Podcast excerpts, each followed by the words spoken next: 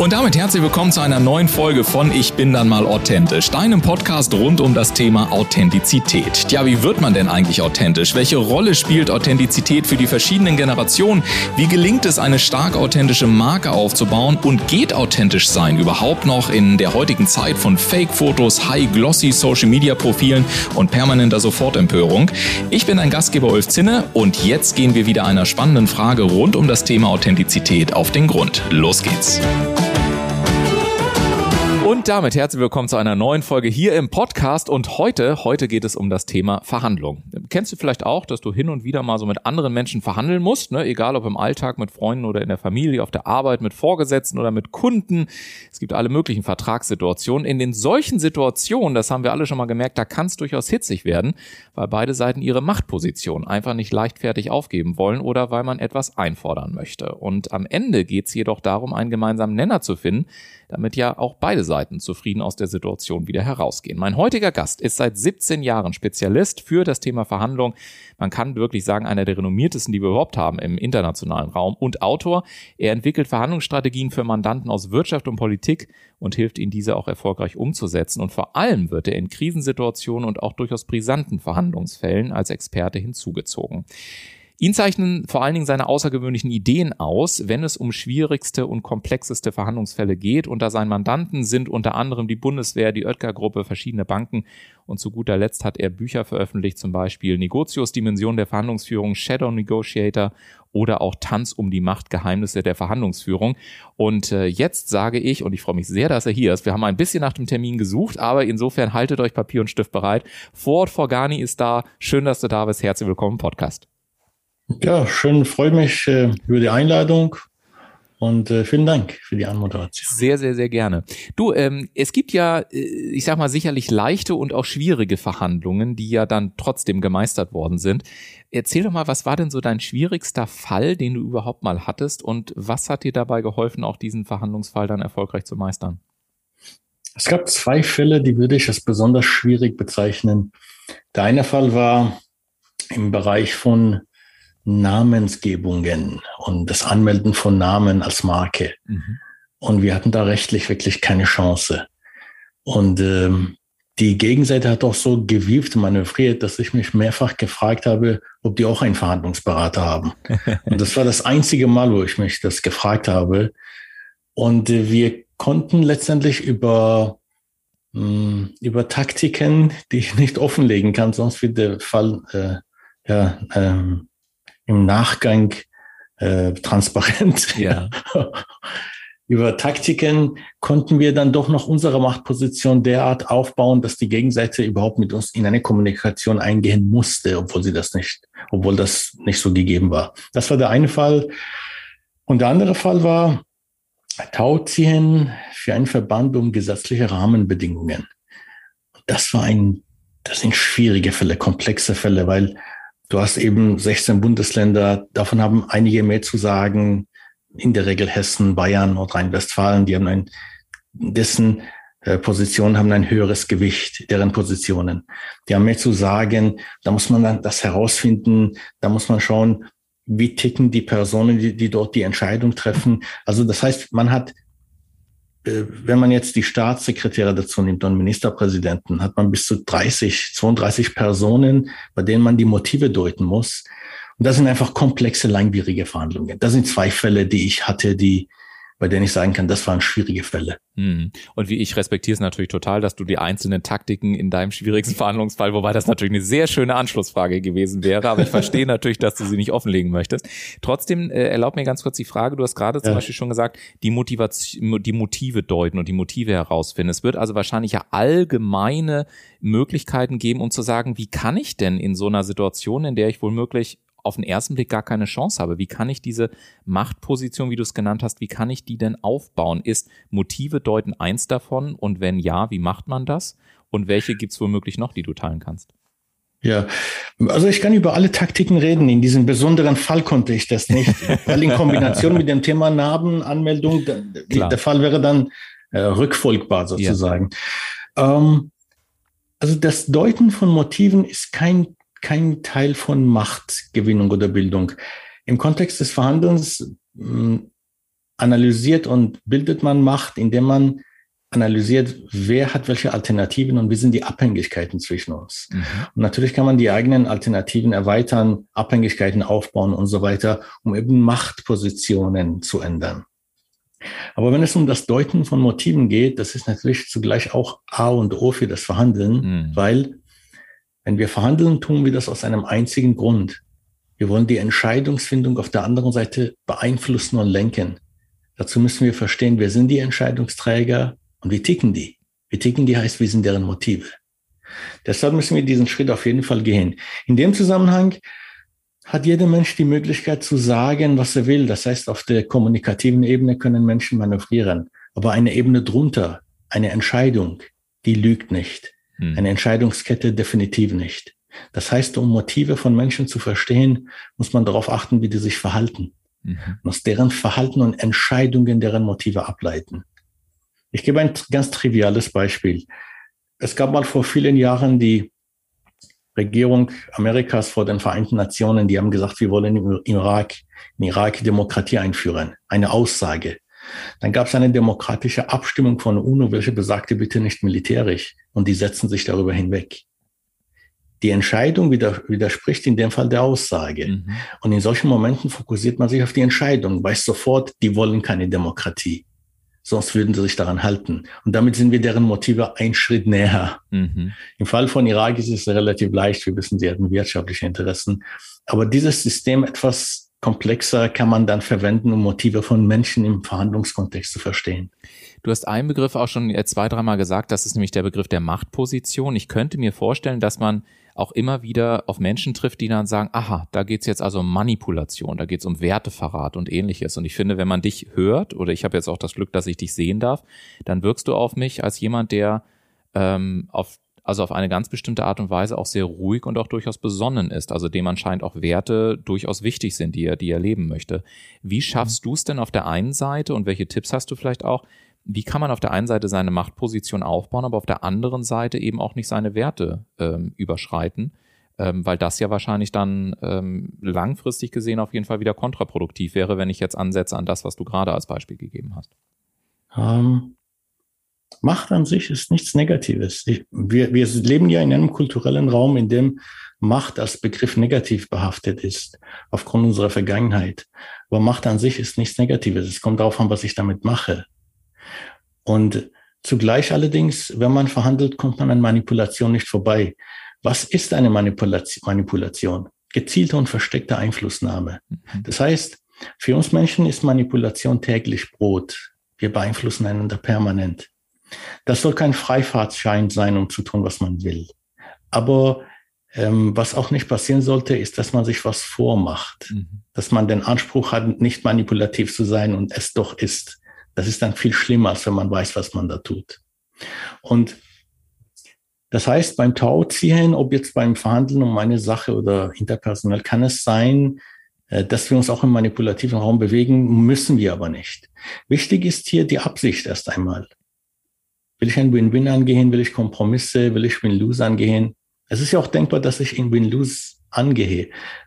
Aber welche Maßnahmen setze ich hierfür ein? All diese Aspekte könnten mit ethisch-moralischen Werten äh, des Verhandlers kollidieren. Das ist denkbar. Ja. Und es ist eben dann dem, ähm, der Person überlassen, hier derart zu manövrieren, dass die ethisch-moralischen Werte adressiert werden. Mhm. Aber an, an sich gibt es zwischen Verhandlungsführung und Ethik keine Korrelation. Gibt es an sich nicht. Hm, ich finde das ganz spannend, weil ähm, ich war gespannt, wie du darauf antwortest, weil ich finde ja auch, wenn man sich alleine auch im privaten Kontext beispielsweise einfach nur mal ein Date anschaut, ganz simpel gesagt, ja, man stellt sich den Kleiderschrank, überlegt sich, was ziehe ich an, die Damen vielleicht überlegen noch, welches, welches Make-up tragen wir auf. Auch das ist ja schon eine Einflussnahme, auch das ist ja schon eine Form von Manipulation in Anführungszeichen, wenn man das mal so ganz, ganz einfach sagen möchte. Insofern finde ich spannend, dass du eben auch sagst, hey, ganz ehrlich, wir, wir manipulieren sowieso und dahinter ist aber dann die Absicht, die natürlich auch entscheidet, ähm, wie ich das Ganze da noch zum Einsatz bringe. Ähm, ich fasse mal so ein paar Wörter zusammen, die du gesagt hast. Du hast zum Beispiel gesagt, welche, welche Strategie wähle ich, Win-Win, Win-Lose und so weiter. Ähm, wir haben über Motive schon ein bisschen gesprochen, wir haben über die eigene Intention, hast du jetzt gerade auch nochmal was gesagt. das wirkt auf mich so, als ob eigentlich vor einer Verhandlung der eigentlich entscheidende Raum geöffnet wird und dass die Verhandlung dann, äh, wie soll ich sagen, wie formuliere ich das, ähm, eine Art logische Konsequenz wird dessen, was ich im Vorwege dann auch schon definiert habe. Wenn ich mir das immer in der Praxis anschaue, dann erlebe ich zum Beispiel gerade in Unternehmen, auch im Vertrieb häufig, dass gesagt wird, na ja, wir gehen da jetzt mal rein. Im Zweifel bereiten wir uns noch mal eine Stunde irgendwie drauf vor. Meistens haben wir aber keine Zeit abends im Hotel, da trinken wir lieber noch ein Bierchen und eigentlich wissen wir ja, was wir wollen. Also wie siehst du das denn so als einer der erfahrensten Verhandlungsspezialisten? Ähm, wie wichtig ist die Vorbereitung und ähm, ja, und, und was ist dabei Arbeit tatsächlich dann auch wichtig. Ja. Ja, also erst einmal die Vorbereitung muss natürlich korrelieren mit dem Ergebnis in Aussicht. Also geht es um 30.000 Euro, dann eben halt 15 Minuten. Aber geht es um 30 Millionen, da muss man genau vorbereiten. Und der Knackpunkt ist, wir wollen ja die Entscheidungsfindung auf der anderen Seite beeinflussen und lenken. Mhm. Das heißt, wir wollen diesen Verhandlungsraum kontrollieren. Und wenn wir nicht einen Plan dazu haben, in welche Richtung, oder das Ganze auf dem Schachbrett schon im Voraus durchspielen. Was wäre, wenn wir das tun? Die reagieren so rum. Wie können wir trotzdem die Kontrolle bewahren? Mhm. Dann bin ich nicht wirklich dabei zu verhandeln, sondern ich betreibe Aktionismus. Ich probiere was und es kommt was zurück. Und wenn ich das jetzt 20 Jahre lang gemacht habe, dann könnte ich erahnen, was zurückkommt. Aber ich bleibe dennoch in meinen Techniken und Methoden verhaftet. Mhm. Also es geht nicht daran vorbei, wenn es wichtig, wenn die Verhandlung wichtig ist, muss man vorbereiten. Das, das, die Vorbereitung ist ähnlich wie die Routinecheck eines Piloten. Also das wäre so, als würde ein Pilot sagen, ich will schneller ankommen, deshalb mache ich keinen Instrumentencheck.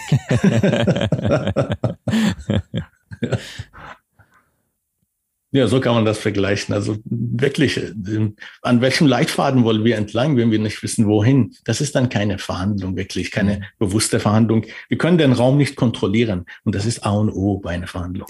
Was würdest du ähm, sagen, was sind so die häufigsten Fehler, die du siehst, die in der, in der Vorbereitung missachtet werden, die aber letztendlich dann den größten äh, Impact haben? Das eine habe ich schon gerade verstanden, glaube ich. Also das Ergebnis muss in Korrelation stehen, auch mit der Vorbereitung. Was sind so, so weitere ein, zwei Klassiker, die du hier als Erfahrungswert teilen kannst?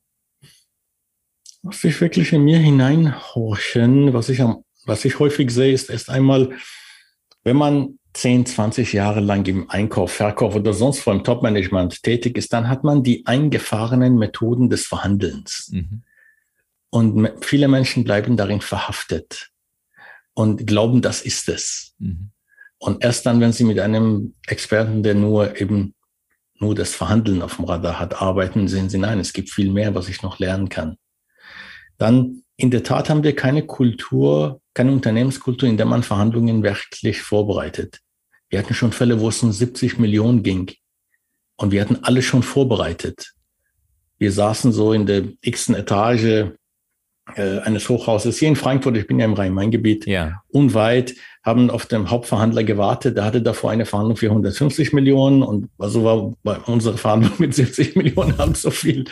Und wir hatten immens viel vorbereitet. Und dann irgendwann klopfte an, ruft noch mein Partner, der M&A erfahren war, also Mergers and Acquisitions, ja. Kauf und Verkauf von Unternehmen, den rief er raus und der kam nach einer Minute wieder zurück und ich sagte, wo ist der? Der hat gesagt, ja, der ist jetzt in die Verhandlung rein. Mhm. Ich sagte, okay, solange er uns bezahlt, soll mir das egal sein. Ja. aber, aber ge gewieft und, und schlau ist es nicht. Mhm. Wir hätten ihm eine Menge Informationen geben können und Vorgehensweisen, die seine Position hätten bessern können. Und das tat er nicht, weil, weil es nicht üblich ist. Mhm. Er hat es eben so gemacht, weil es nicht üblich ist. Und langsam ändert sich das, dass unsere Unternehmenskultur sich derart ändert in Deutschland, dass wir merken, okay, es macht Sinn, sich die Zeit zu nehmen. Und was ich tatsächlich spannend finde, ist, das ist ja so versuchte Überleitung zur nächsten Frage, hm, das hat ja wohl möglich auch was damit zu tun, wie ich mich selber sehe. Also ähm, ne, vielleicht überschätze ich mich, vielleicht äh, gebe ich dem nicht den richtigen Stellenwert, vielleicht sage ich, naja gut, das ist jetzt eine von fünf Verhandlungen, dann wenn die halt nichts, dann ist das nächste. Wie wichtig ist denn eigentlich so die eigene Persönlichkeit und auch die Stabilität und die Klarheit in der eigenen Persönlichkeit? Weil ich persönlich stelle immer wieder fest, dass Menschen vorrangig die Energie kaufen und dass die Energie einer Person und das Charisma sich als allererstes im Raum vorstellt. Und wenn ich in dieser Sekunde bereits innere Klarheit habe und weiß, wer ich bin und wie ich hier bin und mit welcher Vorbereitung ich da bin, dann ist die Strahlkraft meiner eigenen Person schon noch komplett andere, als wenn ich wie ein Fragezeichen oder wie ein zusammengedrücktes Würstchen durch die Tür komme. Das heißt, meine Frage an dich ist, wie wichtig ist es tatsächlich, dieser Aspekt der Persönlichkeitsentwicklung oder auch der Persönlichkeit, wenn man das in Kontext setzt, ähm, auf die Frage nach dem Verhandlungserfolg? Ja. Also wenn man die Verhandlung hat ja auf der Verhaltensebene Technik und Methoden, mhm. Die wir dann anpacken, der Leitlinie entlang gehen. Mhm. Auf der psychologischen Ebene ist der Verhandler permanent einem Spagat ausgesetzt zwischen Zielerreichung und die Fähigkeit, auf eine Zielerreichung jederzeit zu verzichten. Nicht nur die Fähigkeit, er will es nicht, er muss aber fähig sein dazu. Mhm. Denn wenn ich dazu nicht fähig bin, dann zahle ich einen zu hohen Preis. Mhm. Und wenn ich aber auch hinreichend nicht motiviert bin, dann mache ich nicht genug. Und hier spielt die Persönlichkeit des Verhandlers oder der Verhandlerin eine Rolle eben. Und um verzichten zu können zum Beispiel, muss ich mit mein, muss ich meine eigenen Ängste Verlustangst überwinden können. Mhm. Und um hinreichend investieren zu können, muss ich schauen, was mich motiviert und ich muss mich selbst motivieren können. Das heißt, gute Verhandler, Verhandlerinnen oder Verhandler sind Personen, die einerseits mit ihren Ängsten sehr gut umgehen können, andererseits einen sehr guten Draht zu ihren Gefühlen haben. Denn dort kommt ja die Motivation her. Und letztendlich bauen wir Methoden und Strukturen auf, um die Personen in eine Verhalten, Personen in eine Verhaltensweise hineinzuzwingen, weil es auf der psychologischen Ebene eben fehlt an diesen Attributen. Mhm. Ja, wenn diese aber vorhanden sind, dann braucht es wenig auf der oberen Ebene, also wenig Methode und Technik. Mhm. Die Person kann sofort gut verhandeln. Mhm.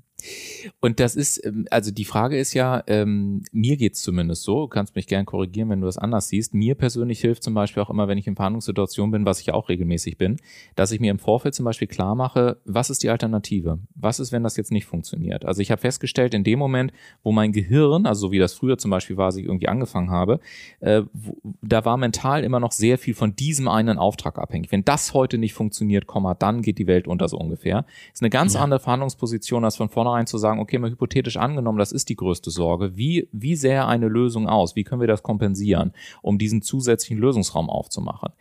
Jetzt will ich aber nicht behaupten, dass meine Beispiele, die ich in der Wirtschaft erlebt habe, mit deinen vergleichbar sind, weil manchmal geht es ja auch wirklich um Krisensituationen. Da habe ich kein Szenario B irgendwie gefühlt, ja.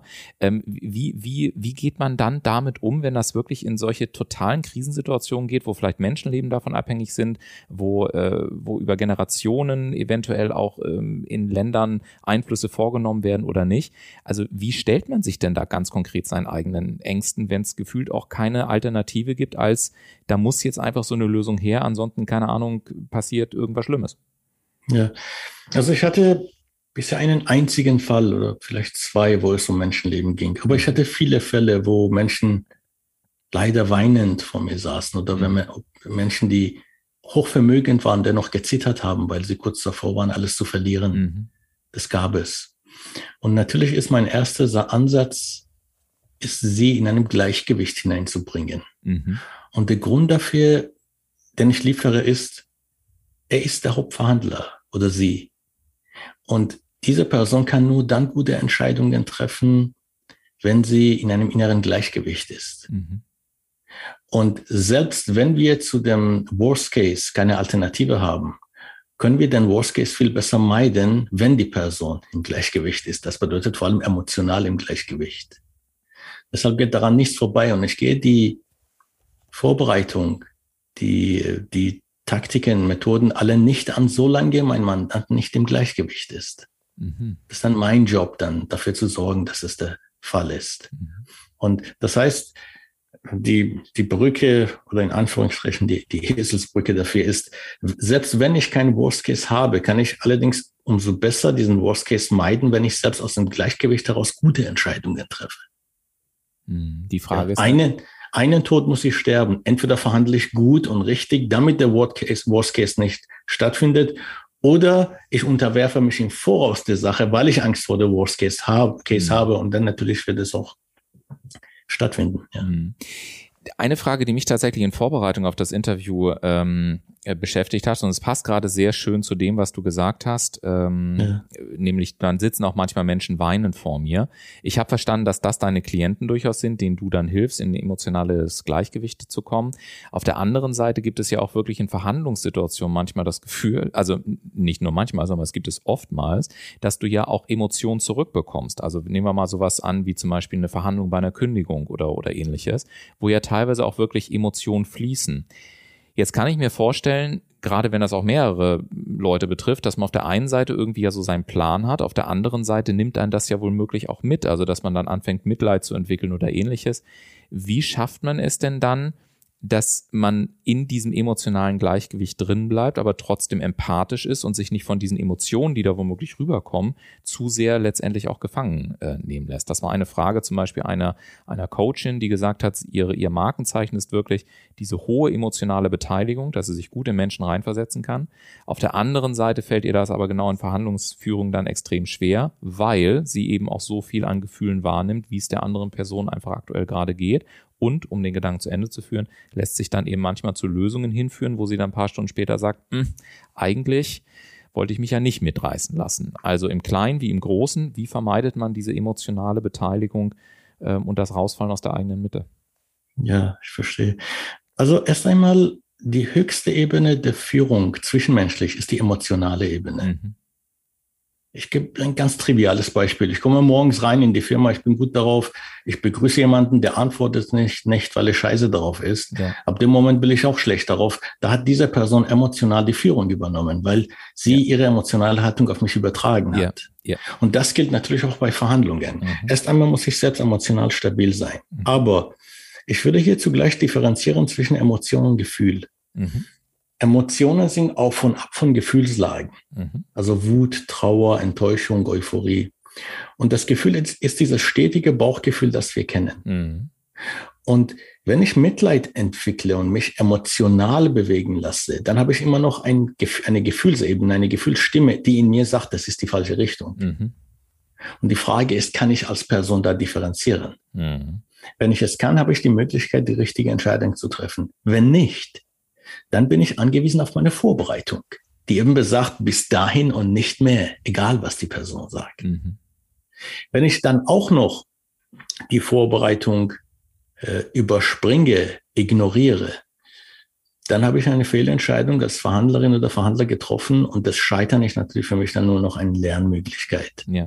Aber als Leitlinie, als Kompass erst einmal die Differenzierung zwischen Emotion und Gefühl und das Gefühl hat eine sehr starke Intelligenz zu differenzieren von Emotionen. Und in solchen Momenten kann ich mein Gefühl abgreifen und schauen, soll ich die Entscheidung treffen, ja oder nein. Mhm. Wenn ich dazu nicht in der Lage bin, dann eben das, was ich vorbereitet habe. Da habe ich meine Grenzen drin. Ja, und ich finde das sehr schön, was du auch gerade nochmal gesagt hast, weil auch das ist ja nochmal ein guter Punkt für die Vorbereitung hängt wahrscheinlich auch in Verbindung zusammen mit dem Zielverzicht, über den du vorhin sprachst, zu sagen, bis wohin gehe ich und wohin gehe ich eben nicht. Und das Interessante ist, ich hatte heute erst ein Coaching mit einer Kundin, wo wir genau darüber sprachen, weil ich davor ein, ein Gespräch hatte, ähm, wo es, wo ein Kunde sozusagen eine hochindividuelle Leistung haben wollte, aber keine hochindividuelle Leistung bezahlen wollte. und ähm, dann habe ich ihm angeboten, in eines äh, unserer Coaching-Pakete äh, äh, reinzukommen. Ähm, und es war so interessant zu sehen, wie sich einfach durch das Halten, ich nenne das immer so, das Halten diese Energie, ja, also zu sagen, okay, du musst es auch nicht. Also auch im Vertrieb mal darüber nachzudenken, ähm, was passiert, wenn ich mich eigentlich emotional davon abkopple per se, ob da jetzt ein Ja oder Nein rauskommt. Und es war so schön zu sehen, wie sich nuance, nuancenweise so die Energie im Raum veränderte und er dann so nach ein paar Minuten sagte, naja, ganz ehrlich, eigentlich können wir das ja auch machen. Dann gehen wir halt in so ein, in so ein Paket mit rein. Und ich fand das so schön, einfach auch immer, immer wieder zu sehen, ähm, wie viel Kraft das ja letztendlich auch hat, wenn wir uns von einem Ergebnis nicht, ich glaube, emotional ist jetzt das richtige Wort, emotional abhängig machen, oder? Absolut. Ja. Und es ist ja diese, dieses Beispiel ist ja sehr interessant, weil wir ja beim Verhandeln immer auch permanent ein Tau ziehen, sowohl auf der sachlichen Ebene als auch auf der zwischenmenschlichen Ebene um die Rangordnung haben. Mhm. Und in dem Moment, wo ich ein Angebot vorenthalte und sage, du musst nicht, mhm. dann komme ich aus der Bittstellerposition raus. Mhm. Was passiert auf der unbewussten Ebene für den anderen? Das Angebot wird wertvoller. Ja.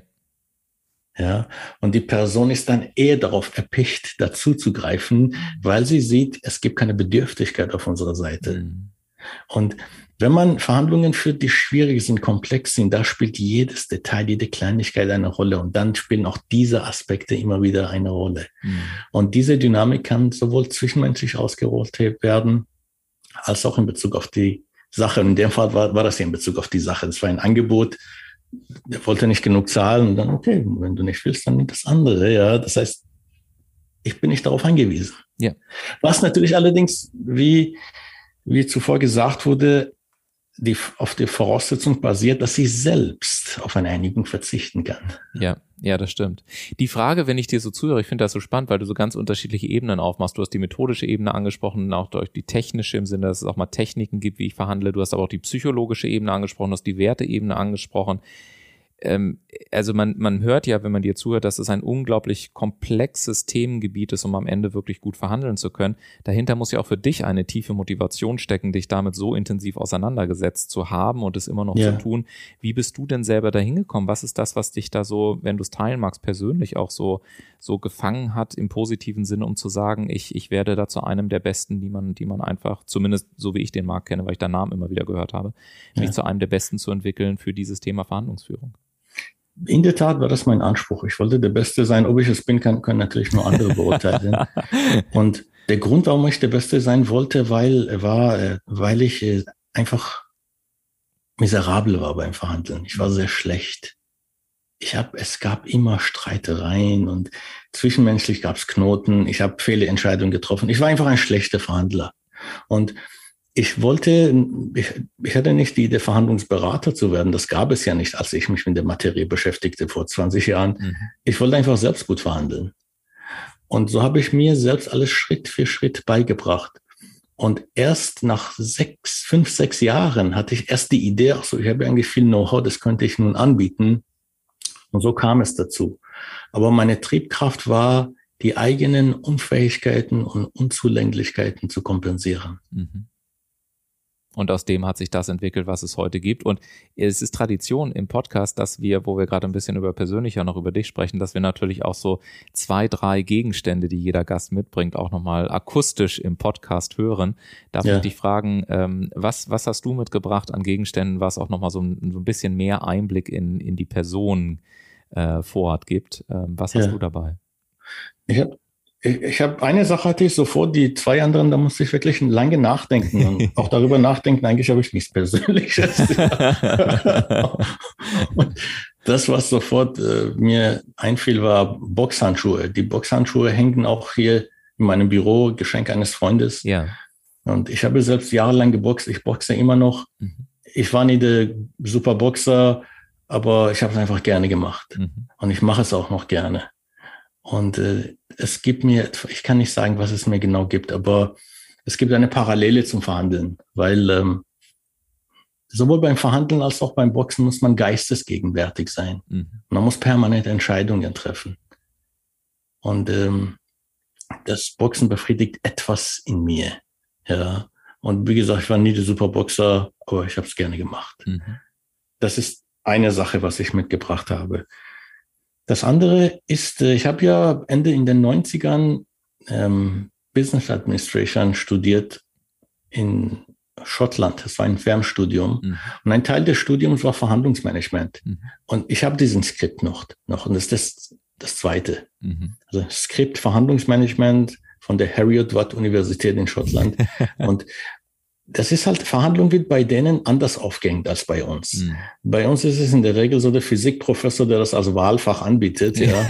Und dort in England kommen ja Politiker an den Schulen debattieren ja. mit ja. den Studenten, ja. ja. Also das Skript ist richtig dick. Und ich habe diesen Skript gelesen und es ist wirklich nicht übertrieben. Ich habe im Anschluss habe ich es vielleicht zwölfmal durchgelesen. Mhm. Ich glaube, das sind locker 150 Seiten, große Seiten, ja. Aber das war für mich wie die Offenbarung. Es hat mich einfach fasziniert und in der Tat dann auch meinen beruflichen Werdegang komplett geändert. Mhm. Und das dritte sind Fotos aus meiner Kindheit, denn ich bin ja aus dem Iran mhm. und ich bin als junger Mensch mit 14 Jahren hierher gekommen, wegen des Krieges damals Iran-Irak. Mhm. Und das war eine, im Nachhinein ist es für mich klar, in Retrospektive gut zu sehen, das war eine gewaltige Umwälzung meines Lebens, was ich damals nicht so wahrgenommen habe. Ich war einfach emotional betäubt, zu unreif, um zu verstehen, was da passiert. Und je mehr die Jahre vergehen, umso mehr merke ich, ähm, was ich mir da angetan habe. Ich habe die Entscheidung letztendlich doch auch, wenn auch als Kind, aber mitgetragen. Ich war so picht darauf, nach Europa zu kommen. Mhm. Und ähm, diese Kinder, diese Bilder aus dem Iran, ja, sind vielleicht die letzten Bilder von meinem Kindsein. Ja, danach war es nicht mehr mit Kindsein. Mhm. Denn ich war ohne Eltern dann hier in Deutschland. Da hörte das Kindsein auf, kann man sagen. Ja, das sind die drei Sachen. Wow, und vielen Dank, dass du das auch so persönlich geteilt hast. Vielleicht das, was hätte ich jetzt gar nicht damit gerechnet, es berührt mich sehr, weil ich tatsächlich ähm, damals ähm, war ich sozusagen seinerzeit, äh, tatsächlich habe ich mich um Flüchtlinge mitgekümmert, die aus dem Iran kamen. Und ich weiß noch, wie ich damals an der Schule Baba Kiese unter anderem äh, ja. begleitete. Ähm, Nachnamen lasse ich jetzt mal weg zur Sicherheit. Ähm, und äh, ich weiß noch ähm, auch, wie, wie schwierig äh, das war. Und das war noch damals, was zum Beispiel auch meine Motivation ist heute, dass ich mich so sehr eben auch für, für ein authentisches Verkaufen einsetze und auch für für ein, für ein wirklich für Kontakt auf Augenhöhe und auch das Errichten von, von sicheren Plätzen, weil ich damals auch wirklich gemerkt habe, ähm, nicht nur, dass es schwierig ist, logischerweise überhaupt gar nicht vorstellbar, was das überhaupt erstmal per se bedeutet, äh, sondern dann auch die Reaktion zu erleben und auch die, die, die unschöne Reaktion zu erleben und zu erleben, wie mit Menschen umgegangen wird, nur weil sie aus anderen Ländern kommen und weil man sich nicht versteht. Und bei mir hat das zum Beispiel auch dazu geführt, dass ich halt seit, seit dieser Schulzeit einfach auch so diese, diesen Wunsch habe, ähm, Räume aufzumachen, auch im Vertrieb, wo es nicht nur darum geht, irgendwas zu verkaufen oder so, sondern wirklich zu sagen, hey, was wäre, wenn wir wenn wir einen, einen Raum schaffen, in dem wir uns auch ein Stück weit besser verstehen und in dem es um mehr geht, als jetzt nur irgendwelche Waren auszutauschen und ähnliches. Insofern mhm. ähm, erinnert mich das sehr daran und ähm, auf eine bestimmte Art und Weise beeindruckend, dass wir ja natürlich aus völlig unterschiedlichen Perspektiven, aber ja. an dieser Stelle einfach auch ein gemeinsames Erlebnis teilen, was ich äh, mit Sicherheit aus diesem Podcast auch nochmal auf einer ganz persönlichen Ebene mitnehmen. Also ja, vielen Dank, dass du es so geteilt ja. hast. Ja. Danke. Ja, gerne. Hast du ich muss zugeben, es berührt mich selbst auch immer, auch nach Jahren, ja, wenn ich darüber rede. Ja, ja, ja, klar, absolut. Und ähm, ja, ja, ich versuche gerade, ähm, manchmal ist das tatsächlich auch eine Überleitung zu finden. Eine, ah, ja, tatsächlich eine Überleitung zu finden oder ja. zu gucken, wie es weitergeht. Aber wahrscheinlich ist die allerehrlichste Frage, die, die darauf aufbaut, was würdest du dir denn wünschen? Also wenn du generell auf, auf äh, auch auf globaler Ebene schaust oder auch in gesellschaftlicher Ebene schaust, was würdest du dir wünschen für das Thema Verhandlungen, wenn du, ich sag mal so, einen großen Wunsch frei hättest? Was dürfte passieren im Bewusstsein der Menschen, wenn sie selber auf Verhandlungen draufschauen? Was ich mir aktuell wünschen würde, ist, dass die Menschen die Verhandlungen, die sie mit sich selbst führen, durchschauen können. Wir leben ja in Zeiten, in denen enormst manipuliert wird. Ja. Und wir haben eine Diskrepanz zwischen Realität und wahrgenommener Wirklichkeit, die immens ist. Hm. Und um diese Diskrepanz muss ich mich ja als Mensch selbst reinlegen. Ich muss meine eigenen Verhandlungen mit mir selbst sehr ungut führen. Ich muss rationalisieren und mich belügen. Und ich würde mir das, ich, ich wünsche mir, dass das aufhört. Aber es braucht Zeit. Es braucht Zeit, ja.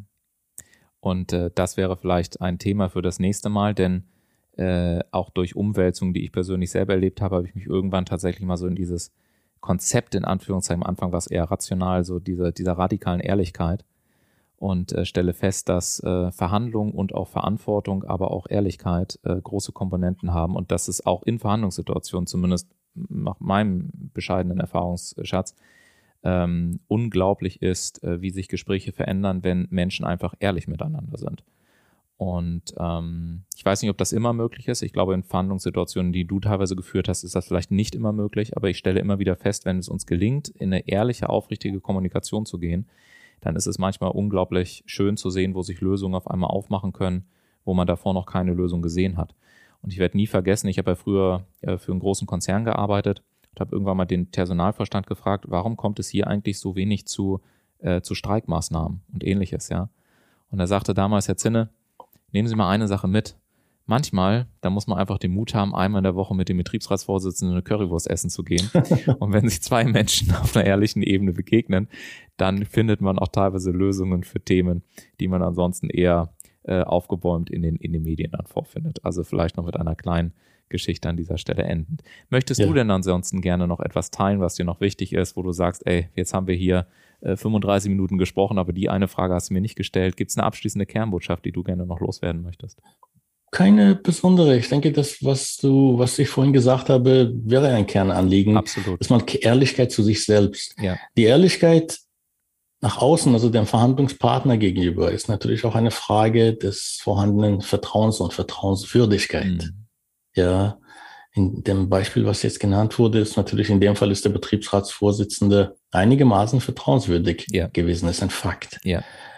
Und äh, da müssen wir nun mal als Menschen eben schauen, was die Rahmenbedingungen hergeben. Aber zu mir selbst kann ich ehrlich sein und alles, alles was ich mitbringen muss, ist die psychologische Leidensfähigkeit. Ein schönes Abschlusswort nochmal. Ich danke dir sehr für deine Zeit. Ich weiß, sie ist wertvoll und kostbar. Vielen, vielen Dank für die Einblicke. Und ich hoffe da draußen, ihr habt euch fleißig was mitgeschrieben. Ansonsten gerne die Folge teilen und nochmal hören. Das ist ja der Vorteil eines Podcasts. Ich werde das sicherlich auch nochmal tun, denn da war eine ganze Menge drin. Und mein Tipp an der Stelle einfach für mich, äh, ich habe gemerkt, das waren Antworten, die nicht nur auf der Wortebene stattfanden, sondern die auch auf der Schwingungsebene stattfanden. Und vielleicht lauscht ihr einfach diesen Antworten, die Ford gegeben hat, auch mal mit äh, unterschiedlichen Haltungen dahinter. Und äh, mir ging es zumindest so, dass ich deutlich mehr gehört habe, als tatsächlich auch gesagt wurde. Insofern lieben Dank an dich und äh, euch. Gerne. Dankeschön und euch wünsche ich eine schöne Woche. Bis zum nächsten Mal hier im Podcast. Ich bin da mal authentisch. Macht es gut.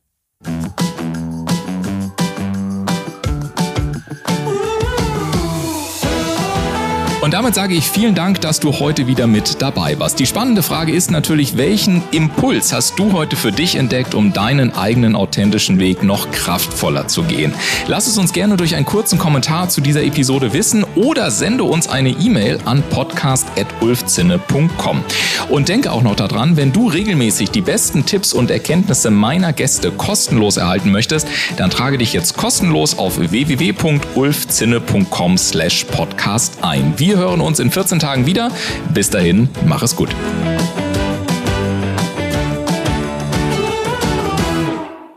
Recording stopped.